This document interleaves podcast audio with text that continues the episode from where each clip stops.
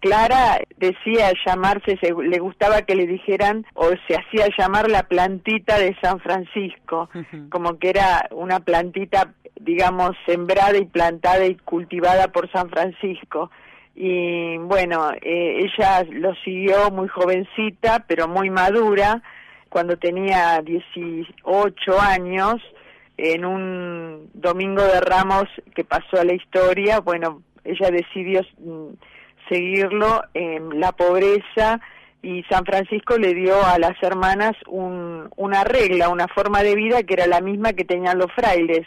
Así que la verdad que en Santa Clara tenemos una especie de cronista de detalles que con el espíritu femenino tal vez a Francisco se le escaparon y también se le escaparon a muchos de los cronistas de su época. En cambio, Clara es una atenta discípula y cada cosa que ella escribe, escribió poco, poco pero bueno, eh, tiene, permite una lectura entre líneas de lo que ella dice, lo que quiere expresar y cómo recibe intacto el carisma franciscano y que gracias a las hermanas Clarisas se conserva, yo diría, como como fue al principio, además de las reformas que han tenido las clarisas, pero bueno, las clarisas, uno visita un monasterio y comparte la vida con ellas y se da cuenta que ahí se respira eh, el franciscanismo del siglo en que vivieron Francisco y Clara, así que bueno, es como volver a la fuente siempre.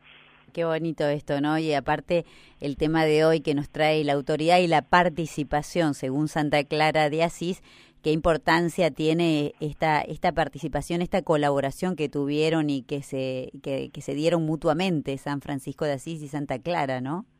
Sí, tal cual.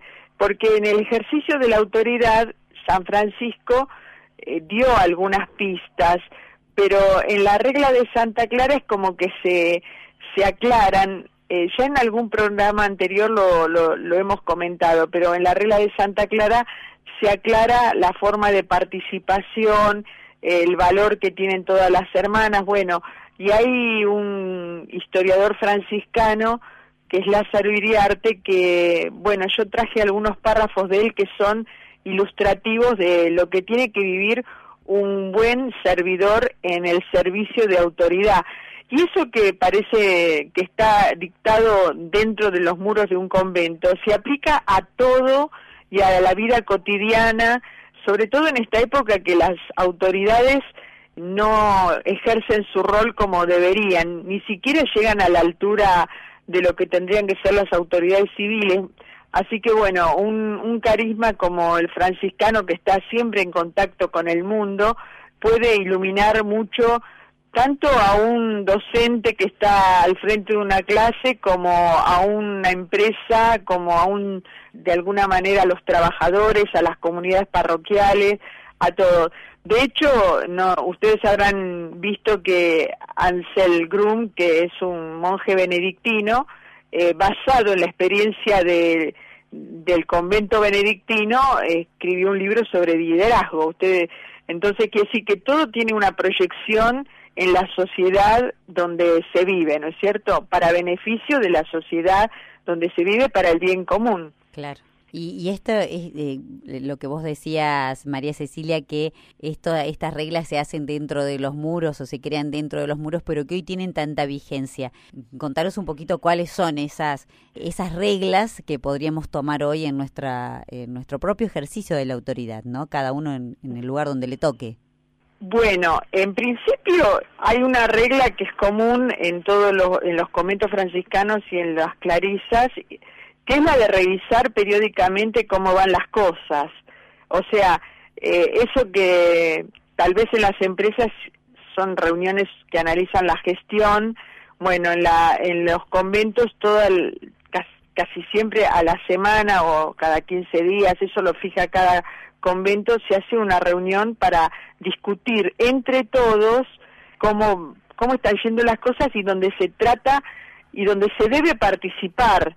Entonces, desde el comienzo, tanto San Francisco como Santa Clara creyeron en el valor de cada hermano. Y ahí tenemos que volver a, a la oración de San Damián, dame fe recta. Todas estas cosas se ven desde la mirada de la fe, desde la luz de la fe. El creer que los hermanos tienen valor, que su opinión tiene que ser contada porque refleja o está inspirada por el Espíritu Santo, es una actitud de fe. Así que el creer en la dignidad de cada hermano, bueno, ya Santa Clara ponía eh, en un párrafo de una de las de los artículos de su regla que a veces el Señor se expresa por boca de las pequeñas o de las hermanas tal vez menos consideradas, bueno, todas tenían el mismo valor en el momento de opinar y la abadesa, o sea, la superiora tenía obligación de recibir la opinión de todas, ¿no es cierto? Así que bueno, ese es uno de los puntos que es hermoso de destacar a través de las pequeñas, en ese caso de las pequeñas hermanas, ¿no? Que a veces son las que no hablan o tienen o son más contemplativas, observadoras, no no participan tanto, ¿no? Pero el Señor se vale de, de, esas personas, ¿no? Claro, eh, dice literalmente a las reuniones de la de tanto de los frailes como de las hermanas y de los laicos también se les llama se lo llama capítulo, o sea, una reunión es un capítulo en la orden dice, confiera en dicho capítulo con todas sus hermanas acerca de las cosas que hayan de tratarse para utilidad y bien del monasterio, porque muchas veces revela el Señor a la menor lo que es mejor. O sea, eh, la menor sería la hermana simple, la que no tiene ningún servicio. Bueno, esa horizontalidad es propia de los franciscanos, o sea, y de las hermanas clarisas, ¿no es cierto? Y los laicos también, aunque los laicos a veces uno tiene que luchar un poquito para que participen, porque por más que uno quiera como servidor eh, que está en un servicio de gobierno, que todos participen, es mucho más cómodo el que uno obedezca y los demás, eh, digamos, manden, o sea, la obediencia y el mandar es como que eh, exige mucho menos mucho menos energía que que cada uno un ejercicio activo de pensar, discriminar, eh, razonar, criticar. La crítica siempre se crece con la crítica. Así que bueno, eso es una de las de los rasgos, ¿no es cierto? Impresionante, María Cecilia, comenzar así, bueno, vamos, ya nos quedamos con esta expectativa para el segundo bloque de, de, bueno, cuáles son las cosas que además de esta tenemos que poner en práctica, ¿no? Esta que comentaste primero, que es común tanto a los franciscanos y a las clarisas, revisar periódicamente cómo van las cosas, porque esto lo podemos hacer en la propia familia, ¿no? Estar atentos si hay alguien que quiere dialogar, si quiere compartir algo, ¿no? La participación para discutir entre todos los caminos a, a seguir, ¿no? Ya sea en una empresa, en una familia, en una comunidad o en un grupo de, de, un grupo del club, ¿no? Tal cual. María Cecilia, bueno, vamos a una pausita musical y vamos a compartir esta, esta preguntita a modo de consigna que vos nos propones. Sí, eh, la pregunta tiene que ver con esto. ¿Tuviste autoridades que te motivaron a participar o te encontraste con una autoridad o personas que piensan yo mando y todos obedecen, ¿no? Es más o menos por acá va la pregunta. ¿Tuviste autoridades que te motivaron a participar? Esta es la pregunta que ya está posteada en la red social de Facebook también ahora lo vamos a poner en Twitter y en nuestra aplicación Radio María Argentina 1.2.1, que si todavía no la bajaste, lo podés hacer en tu celular inteligente. Con sistema Android, por ejemplo, vas y buscas la aplicación en el Play Store, Radio María Argentina 1.2.1 y nos podés escuchar desde tu celular. Entonces esta es la pregunta 0810 7 veces 7, allí nos podés dejar tu mensaje grabado. Como si fuera mi último día. Voy a vivir en la vida, amando sincero, mostrando a los míos cuánto los quiero. Como si fuera mi último día, voy a luchar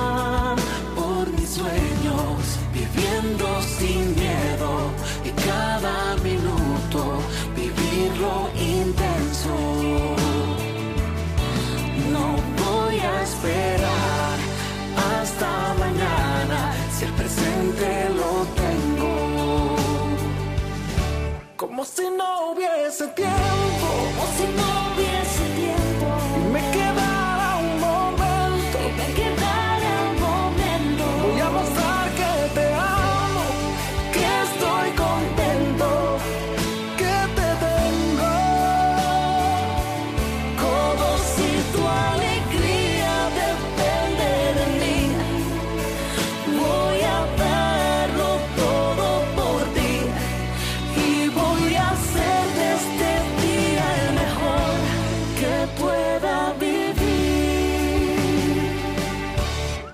fuera mi último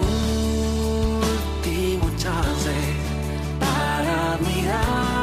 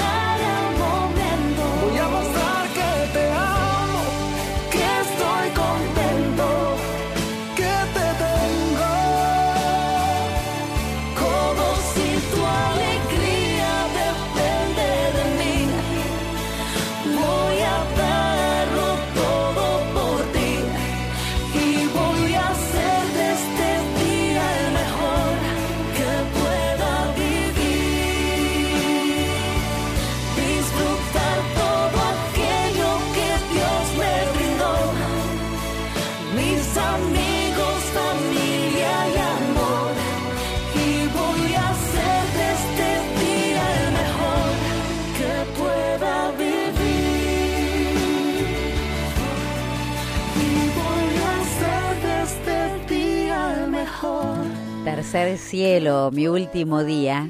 Estamos en este ciclo de espiritualidad franciscana dialogando con María Cecilia Jaurrieta sobre la autoridad y la participación según Santa Clara de Asís.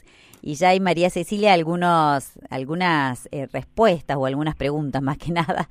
Hay una de Ani que dice, buenas tardes, ¿podrían decirme dónde puedo leer las reglas de Santa Clara? ¿Qué podemos leer? Esta es la, la, pregunta y nos dice, bueno, muchas gracias por el programa. Y Sole de San Nicolás nos deja un bendecido lunes, gracias Sole, y nos pregunta, o nos dice mejor, si la guía, sí, dice, tuve la guía de un sacerdote que además es monje benedictino. No es fácil como laica seguir esas reglas, pero con la gracia de Dios se puede y con la guía del sacerdote, dice, por supuesto, nos deja bendiciones. Bueno, más o menos, do, do, una preguntita y, una, un, y un relato, digamos, una anécdota. Bueno, gracias a la maravilla que es la informática, todo lo que uno quiere buscar sobre las fuentes franciscanas está en Internet. Con solo poner regla de Santa Clara, eh, uno la encuentra en Google y lo que hay que preferir es lo que es franciscanos.org. O sea, eh, está la, todo el material oficial de los franciscanos, donde está todo, las biografías, comentarios, la regla de Santa Clara.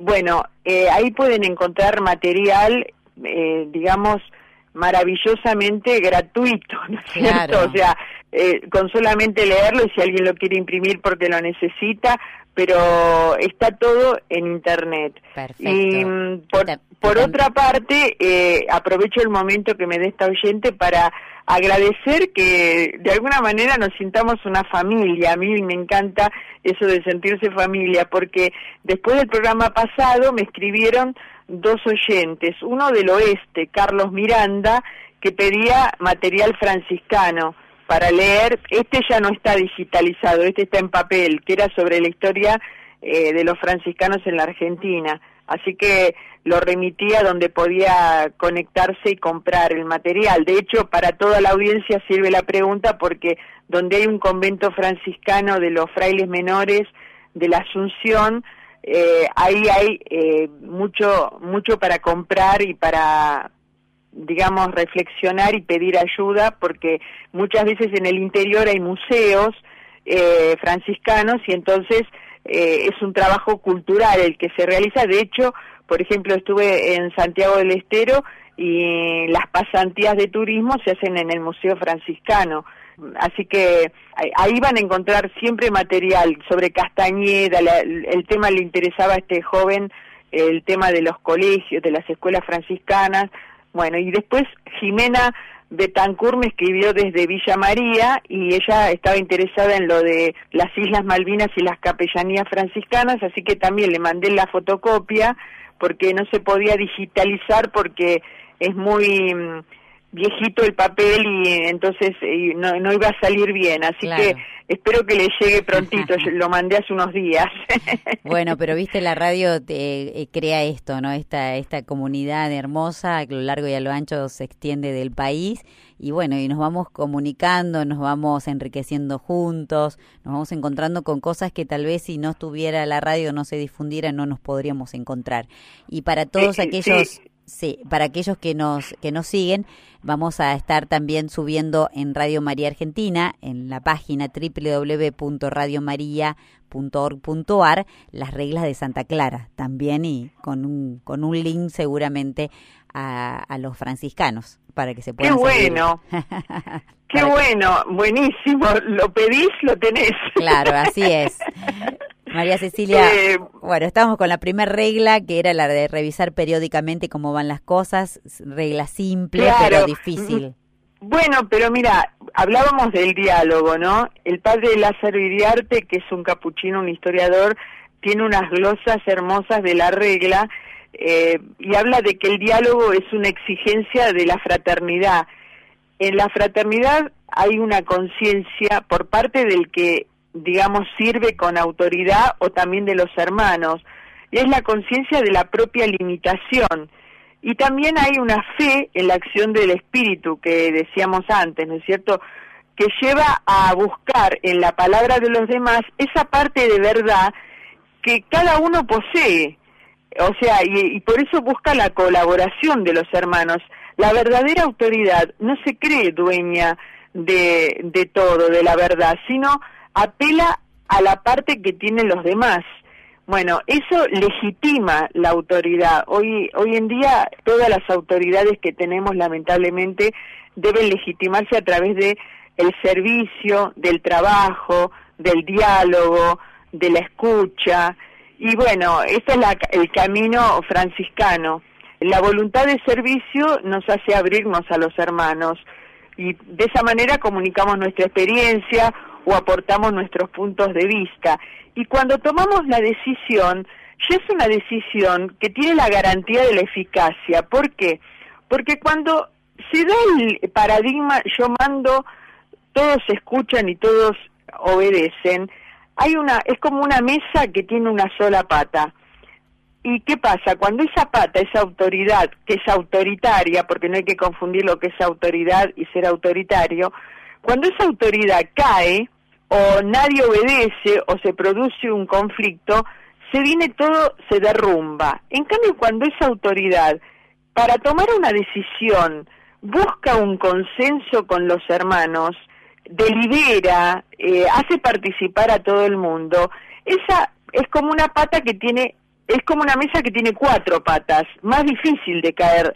La, la, uno ha visto que a veces decisiones difíciles y duras tomadas en conjunto eh, sobreviven y son fuertes gracias a esa decisión donde todos han sido consultados. En cambio, cuando alguien toma una decisión por su cuenta, carece de legitimidad y se va todo, eh, se, se, lo lleva el viento, ¿no es cierto? Y se crean los conflictos que no se pueden resolver, porque también el tema de tomar decisiones en conjunto eh, es como que es una vacuna contra los conflictos. Y Pablo VI tiene una, una frase eh, muy linda que la señala Lázaro Iriarte. Autoridad y libertad proceden del, al mismo paso en el cumplimiento de la voluntad de Dios. fraternalmente buscada a través de un confiado diálogo entre el superior y su hermano, cuando se trate de o una situación personal o a través de un acuerdo de carácter general en la que se involucra la entera comunidad. Así que bueno, esa sería una autoridad ideal que buscara el consenso de todos y la participación de todos. El problema cuando la gente, por falta de fe, volvemos al tema original de la falta de fe, no cree que valga algo, cree que es lo mismo que esté o que no esté, no tiene conciencia de su dignidad a la hora de tomar decisiones, porque puede darse también ese caso, que alguien pregunta opiniones, qué les pareceres, y la gente no participa. Entonces, ahí está también eh, un problema, y en la orden franciscana eso se promueve siempre, la participación, el encuentro, eh, tal vez no se logra lo que uno espera, pero por lo menos se intenta que todo el mundo se sienta partícipe de, de una acción más importante o de la ejecución de tareas importantes. Así que esa es una de las, eh, digamos, de, las cosas lindas que tiene nuestro carisma en el tema del ejercicio de la autoridad.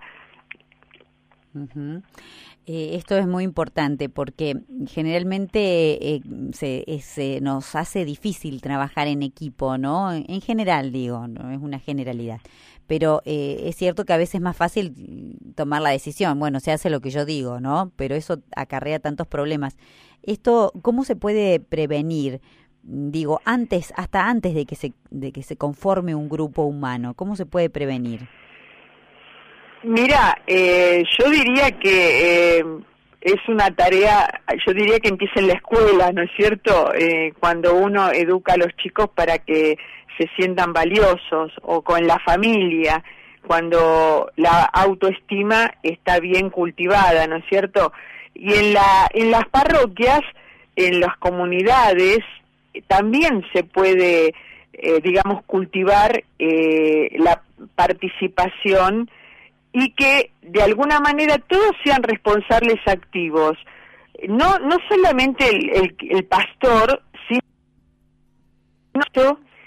que hay, hay que tener, eh, cultivar también la, la virtud de la humildad, eh, de parte del pastor y de parte del pastoreado, por decirlo de alguna manera, mm. porque a veces uno encuentra en las comunidades que los pastoreados saben todo, o sea, opinan de todo, eh, y se ponen, no se ponen nunca en el lugar del pastor, eh, que a veces uno encuentra pastores en esta época que nos toca vivir, a veces uno encuentra pastores más democráticos, más participativos, pero que no encuentran eco en, en, la, en la feligresía, ¿no es cierto? Es como que mm, nadie se pone la parroquia al hombro. Eh, todos están esperando de los demás, ¿no es cierto? Y bueno, eh, yo creo que se va educando en pequeños gestos, en consultas, en averiguar qué es lo que quiere cada uno, en no hacer lo que dice el Papa de murmurar, si uno tiene que cuestionar algo que sea con la persona indicada, no con el vecino, y bueno, eh, es muy importante. Es muy importante ejercer la verdadera participación, porque la murmuración no es participación, es destrucción de las comunidades. La verdadera participación busca el bien común. Así que tanto en las parroquias como en los lugares civiles donde nos toca eh, actuar con nuestro compromiso de laico, ¿no es cierto? Y también está, María Cecilia, la crítica, ¿no? Que a veces como vos decís, o esa queja, o eso encontrar siempre algo que, que no termina de, de cerrar eh, en lo que hace el otro, o de la manera o la forma en que lo hace otro, ¿no? Esa queja constante que creo que tampoco eh, contribuye mucho, ¿no? Tal cual, porque, o sea, hay que tener como una apertura mental eh, sobre que las cosas hay distintas formas de hacerla. Voy a tomar un ejemplo eh, de, la vida de, digamos, de, iglesia. Eh, participo yo de un grupo y de otro grupo. En un grupo, eh, el acta que se hace por la reunión se convierte en una tortura para el secretario. ¿Por qué? Porque nunca está bien hecha, nunca, siempre falta algo que yo. En cambio, en otra comunidad, el acta es algo tra- tranquilo, se, se pasan información, antes de aprobarla se, se pregunta, está todo dicho lo que dijimos. Bueno, y se termina en ese mismo momento el acta. Bueno, no puede ser. Eso hay que tener una apertura mental para darse cuenta de que hay que aceptar que las personas hacen las cosas como pueden, ¿no es cierto? Y, y entonces eh, no criticarlas, no, ayudarlas a que las hagan y también reconocer que, por ejemplo, un acta, hay muchas formas de hacer un acta, Claro. y todas están bien. Entonces, es como lo de apretar el, el dentífrico, el pomo de dentífrico. Hay varias formas de hacerlo y todas están bien. Perseguir una persona por cómo aprieta un pomo de dentífrico es realmente intrascendente e inútil y es una pérdida de energía que uno la debería poner en otras cosas. Eh, está buena esta aclaración. Mira, hay algunos mensajitos que van llegando. María Cecilia dice: Hola, paz y bien. Soy Daniel Castañeda de Río Colorado, Río Negro. Qué lindo momento franciscano de espiritualidad. Bueno, ¿cómo puede contactar a María Cecilia? Volvé a repetir tu, tu email, María Cecilia. Eh, raíces, como raíces de árboles, 885 arroba gmail.com. Eh, de paso, me pongo a disposición de la audiencia porque a mí el tema de la participación es algo que siempre me ha obsesionado y lo relacionado con la mediación y tantas otras cosas que a uno le uno ha estudiado, ¿no? Y, lo ha practicado, eh, o sea, en la sociedad. Yo escribí, eh, redacté un, le llamé pequeño catecismo para la participación y la convivencia. Porque le, le puse pequeño catecismo porque está hecho de preguntas y respuestas y es muy popular. Yo no lo edité en papel, pero está eh, como formato Word. Así que se lo ofrezco al que quiera porque mi interés es compartir todas estas eh, ideas que vos me permitiste, eh, digamos, difundir acá en el programa, pero que, bueno, hay mucho para hablar sobre la autoridad, el liderazgo, eh, la, participación de los grupos, eh, la mediación. Bueno, en ese pequeño catecismo van a encontrar recursos, van a encontrar eh, cosas que pueden serles útiles en sus comunidades, sobre todo porque no solamente nos tenemos que poner la, la, la iglesia al hombro, poniéndonos la iglesia al hombro nos ponemos un poco al país al hombro, a la patria al hombro, sí, que sí. es tanto lo que nos piden los obispos. Porque si el, para que el mal abunde es porque la gente que está que, que practica el bien se aparta y no tiene herramientas. Yo no critico al que no no se mete en una reunión de consorcio a participar. Yo creo que a esa persona que en la reunión de consorcio no se mete es porque no le han dado herramientas para hacerlo bien y que no salga perdidoso en la primera reunión, ¿no es cierto? Claro. Eh, entonces, eh, esa parte yo creo que estamos todos un poco en falta en la, en la iglesia y en las comunidades, cómo capacitarnos para hacer las cosas bien y para ponernos a la patria al hombro. María Cecilia Silvia de la Plata dice, buen día chicas, mi secundaria la hice en Fray Francisco de Paula Castañeda, jamás olvidaré a nuestro rector Fray Pablo Romero, un amor de padre, dice, paz y bien y santa alegría. Bueno, eh, con, con la autoridad, ¿no? Cuando uno tiene estos, estos referentes de autoridad y que han sido buenos, saludables y que realmente nos han hecho, nos han hecho bien, ¿no? Y comprender que sí se puede ser un buen líder. María Cecilia, te, invito a que vayamos a una pausita musical nuevamente para que nuestra audiencia se siga comunicando y contestando esta pregunta ¿no? Que, que, que, estamos haciendo y que vos nos proponías. Si tuviste autoridades que te motivaron a participar, ¿tuviste autoridades que te motivaron a participar? 3512000040 para que nos envíes un mensajito de texto o también puedes enviarnos un WhatsApp al 3518 171 593.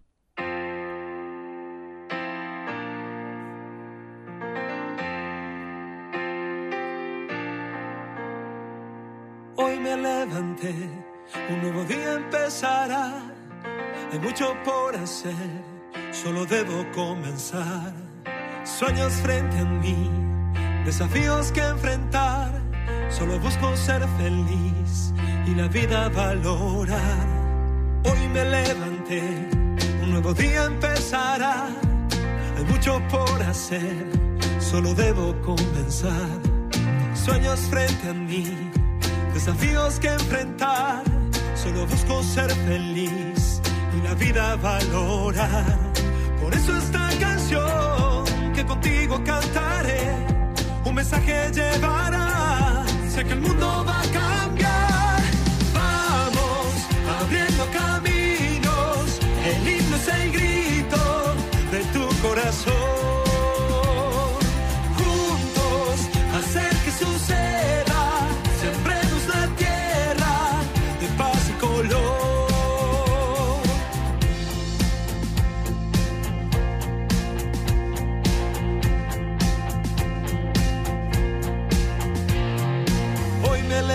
Un nuevo día empezará. Hay mucho por hacer, solo debo comenzar. Por eso esta canción que contigo cantaré, un mensaje llevará. Sé que el mundo va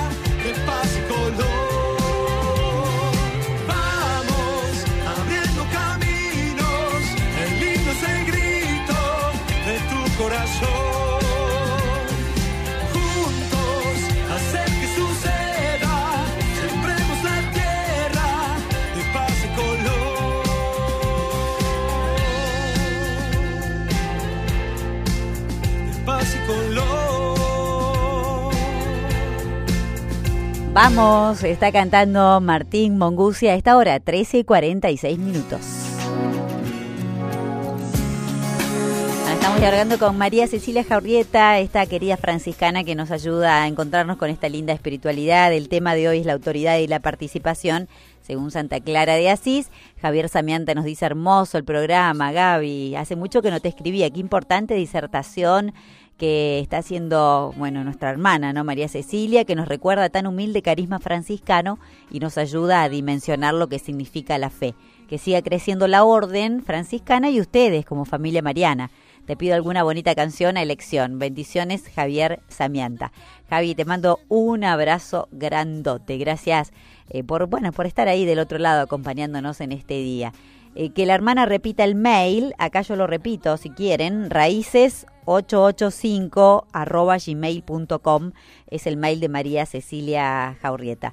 María Cecilia, bueno, eh, en este último bloquecito que nos queda hasta las bueno, nos quedan unos minutitos, pocos, pero eh, ¿cómo podríamos eh, resumir este, este, esto, esto tan grande que nos deja Santa Clara de Asís, que es, eh, bueno, cómo, cómo ser buenos líderes, ¿no? Cómo realmente ejercer nuestra autoridad con humildad, con paciencia, con el diálogo, ¿no? Con buscar la opinión del, de los que nos acompañan en la vida.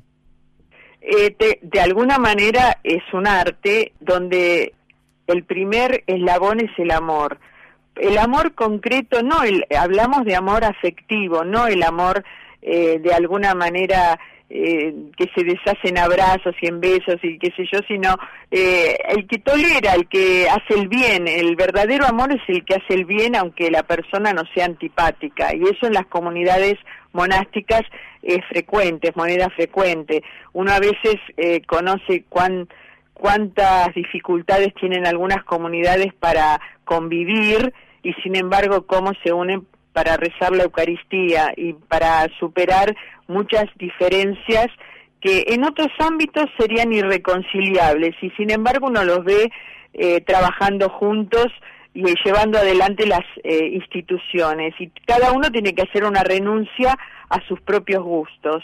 Así que yo lo, los quiero dejar con una frase que eh, la escribe Lázaro Iriarte, pero inspirada en la regla de Santa Clara y que refleja tal cual lo que pasa en una comunidad bien avenida. El diálogo hace que cada cual se sienta pieza viva y responsable en la marcha general. Pone a todos en, en estado de permanente búsqueda, ahondando sin cesar en el contenido evangélico de la propia vocación y abriendo el espíritu a las exigencias de adaptación a la realidad de tiempos y de ambientes. Y dice al final, dialogar es el arte de saber escuchar a Dios, que se comunica al hombre en la intimidad de la oración, pero también a través de signos y también a través de cada hombre. Por lo mismo, abrirse al hermano es abrirse a Dios.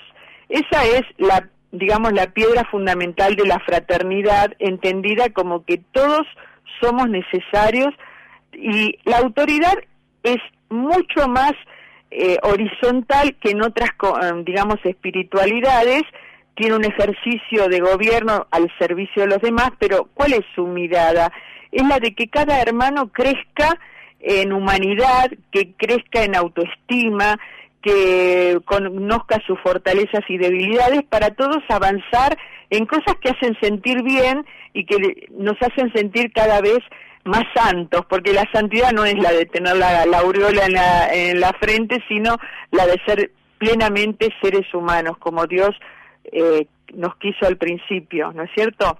Así que bueno, con esa idea y estoy a, la, a disposición de todos los que me quieran escribir. Ahora empezamos un tiempo relajado de menos complicaciones laborales y bueno, eh, está abierta la, la posibilidad que me escriban y yo les voy a contestar con todo gusto.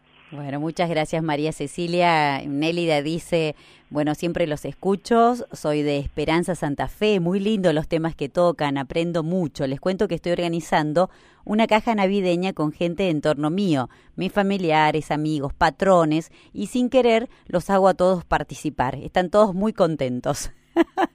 bueno, hablando, hablando de esta participación, ¿no? Eh, bueno, pido... Sí, sí eh, pido oraciones por mi misión y a la familia que le va, que le va a tocar, dice por aquí Nélida. Bueno, ¿cómo se puede conseguir el material? Dice muy lindo, interesante el programa Gabriela y muy lindo eh, lo que está compartiendo María Cecilia, todo es muy valioso, dice Susana desde Córdoba. Pueden ingresar a la página www.radiomaria.org.ar y allí van a poder volver a escuchar a María Cecilia en la nota que vamos a subir a la página de la radio. Bueno, María Cecilia, te mando un abrazo grande. Gracias. Muchas gracias y pase bien a todos y que tengan una bendecida semana. Un abrazo para vos.